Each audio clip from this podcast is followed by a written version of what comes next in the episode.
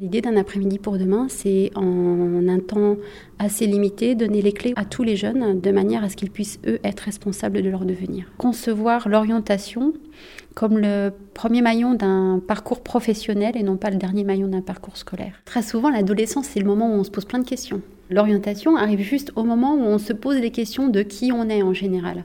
Eh ben, quand on propose aux jeunes de se dire, euh, je te propose deux heures pour savoir vraiment qui tu es, en dehors de tes notes, en dehors de tes copains, tes potentiels, tes motivations, eh ben en général, ils ont très très envie de venir. Mon parcours professionnel m'a amené à être un carrefour lié à la santé, l'éducation, le management. J'ai pu être amené à recruter en me disant je veux vraiment trouver la bonne personne au bon endroit qui a le potentiel pour développer, pas uniquement pour faire ce qu'elle a à faire, mais qui nous apportera aussi quelque chose d'autre. Et donc dans ce cadre-là, j'ai toujours utilisé des outils qui étaient issus des sciences neurocomportementales. Donc quand j'ai monté le projet euh, Un après-midi pour demain, c'était évident pour moi d'utiliser des outils issus des sciences neurocomportementales ou de les créer lorsqu'ils n'existaient pas pour euh, être justement euh, en accord entre ce qu'on pense, ce qu'on ressent et ce pourquoi on, a envie d'agir. On a créé un front solidaire. L'ambition, c'est aussi de faire boucher les lignes de la société pour tout le monde, pas uniquement ceux qui ont les moyens. C'est à la fois une méthode, c'est un mouvement euh, de franchisés pour euh, imaginer demain une société